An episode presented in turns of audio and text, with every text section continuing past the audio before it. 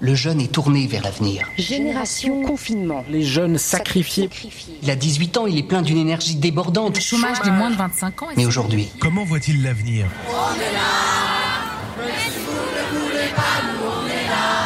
Ok, Boomer. On savait que ça nous arriverait un jour. On l'a bien cherché, il faut dire.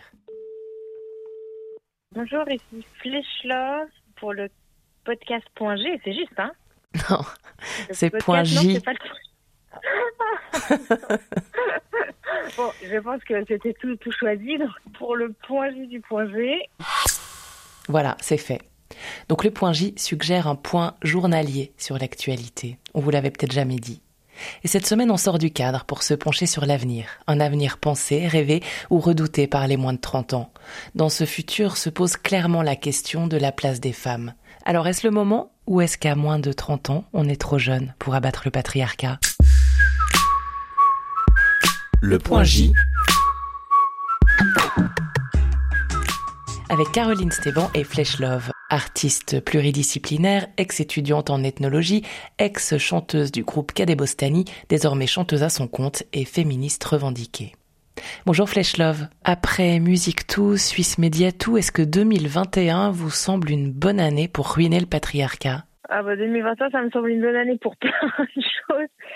Mais c'est vrai que d'abord, il faudrait peut-être définir patriarcat. C'est drôle parce que dans le dictionnaire, ils disent que c'est une forme d'organisation sociale dans laquelle l'homme il exerce le pouvoir, que ce soit dans le domaine politique, économique, religieux, ou bien qu'il détient le rôle dominant au sein de la famille et par rapport à la femme. La famille, c'est plus difficile et c'est plus insidieux, même si effectivement les femmes s'occupent plus des enfants euh, en général, les charges euh, du ménage et tout ça, les tâches ménagères. Euh, c'est beaucoup plus clair dans les formes d'organisation sociale, quand on voit les grands leaders d'entreprise, quand on voit les politiciens. Euh, Mais c'est en train de changer. Euh, J'ai quand même de l'espoir en regardant la Nouvelle-Zélande, par exemple, et leur incroyable Premier ministre, franchement. En tout cas, c'est sûr qu'il y a quelque chose qui, qui fatigue tout le monde, je crois, euh, hommes comme femmes, personnes transgenres comme cisgenres. C'est un modèle qui est vraiment euh, qui, qui, qui est vieux, quoi, et qui en fait, moi, je suis assez persuadée, euh, ne convient vraiment à personne.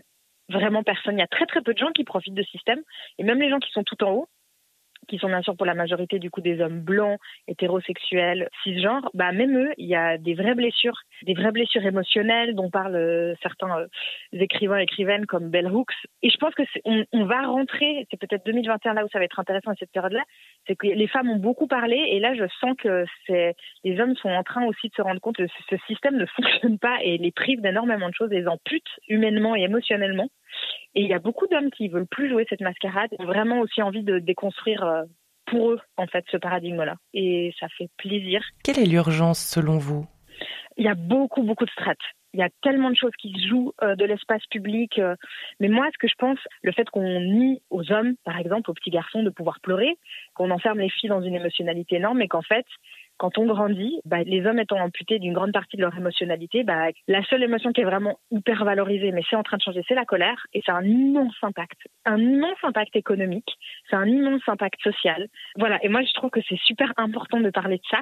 Et je pense qu'aussi il y a un impact au niveau des couples. Je pense qu'il y a beaucoup de gens qui sont malheureux dans leur couple à cause de tout ça en fait, à cause du manque de communication parce que c'est difficile des fois pour les hommes euh, d'offrir accès à, leur, euh, à leurs émotions, de parler de ce qu'ils ressentent parce qu'ils n'ont pas été encouragés à le faire. Et du coup, ça crée des frustrations, ça crée de la violence. Et ça, je trouve que c'est tout aussi important de parler de ça, de la sphère privée, que de la sphère publique. Parce qu'en fait, c'est relié. On ne peut pas isoler l'un de l'autre. Vous parlez de violence. Écoutez la question que vous a adressée hier Nicolas Youtset, vice-président des Jeunes Radicaux Suisses. On a pu craindre une augmentation des violences conjugales en lien avec le confinement. Est-ce qu'elles ont augmenté? Ça, c'est certain.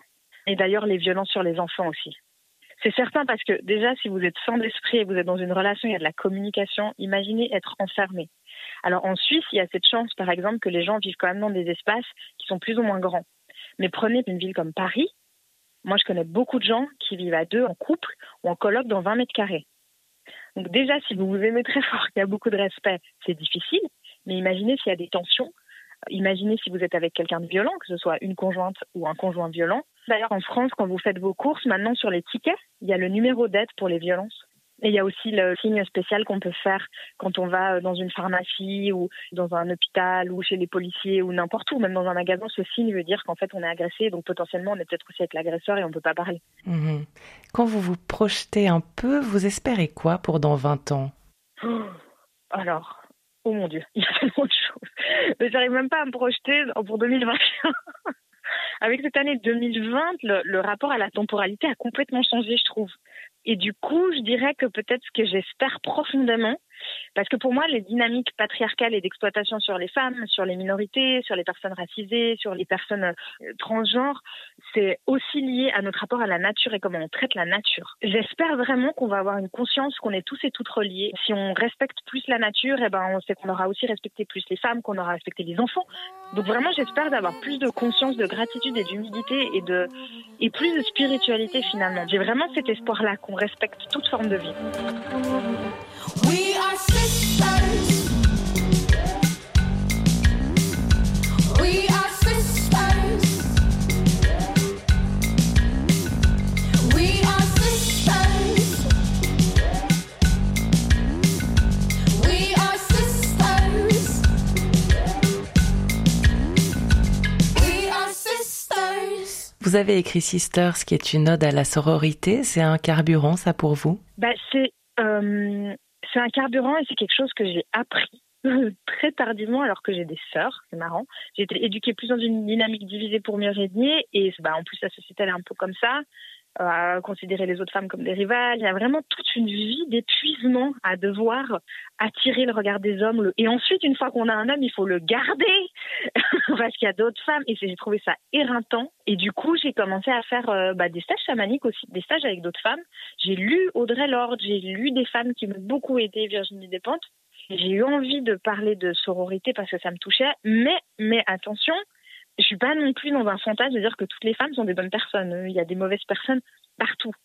Donc euh, par sororité, j'entends bah, travailler avec plus de femmes, mettre en avant des femmes talentueuses et puis euh, et puis valoriser les femmes qui sont autour de moi et, et pas être dans ces dynamiques de compétition. Mais ça veut pas du tout dire trouver toutes les femmes géniales.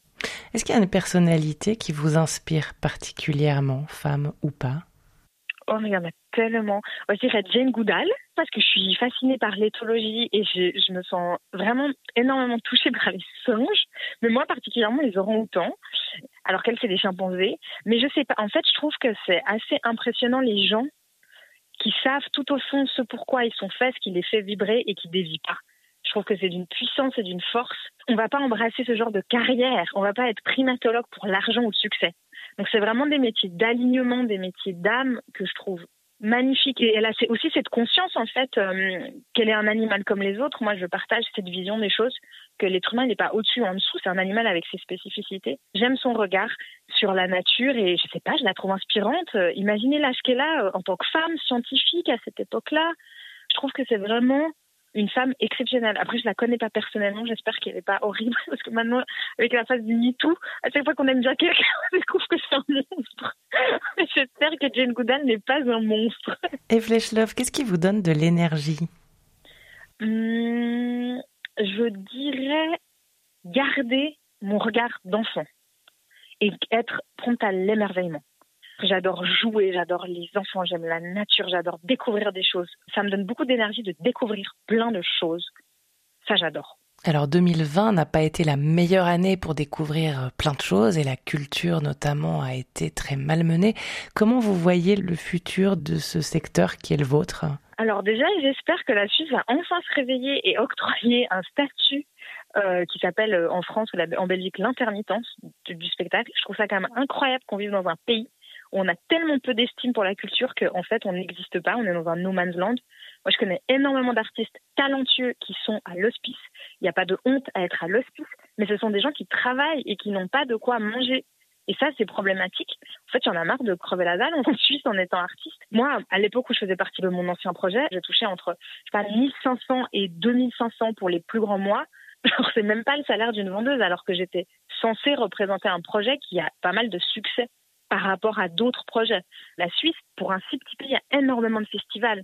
C'est un pays qui est très réputé, les artistes aiment beaucoup venir tourner. Et donc, ce que j'espère aussi, c'est que la Suisse, elle va revaloriser ses artistes. Peut-être que le fait qu'on puisse plus se déplacer à l'autre bout du monde, bah, au lieu de faire venir des artistes de l'autre bout du monde, bah, peut-être qu'on va faire des festivals euh, avec une programmation 100% suisse, découvrir qu'il y a des artistes géniaux qui sont en Suisse et des quatre coins de la Suisse. Ça, j'espère vraiment qu'il va y avoir euh, un vrai réveil autour de ces questions-là euh, en 2021 et plein de beaux festivals. On va voir de super artistes suisses parce qu'il y en a plein. Merci Fleshlove pour votre enthousiasme et votre belle énergie. Demain, à votre place dans le point J, et j'ai bien dit le point J, Afrim Beka, jeune entrepreneur et patron de bar. Vous avez une question à lui poser? Bah oui, je me demandais du coup parce que aussi, vous vous demandez? On verra demain alors, et on entendra la réponse d'Afrim Beka, qui a géré plusieurs entreprises avant ses 30 ans. Salut Le point J.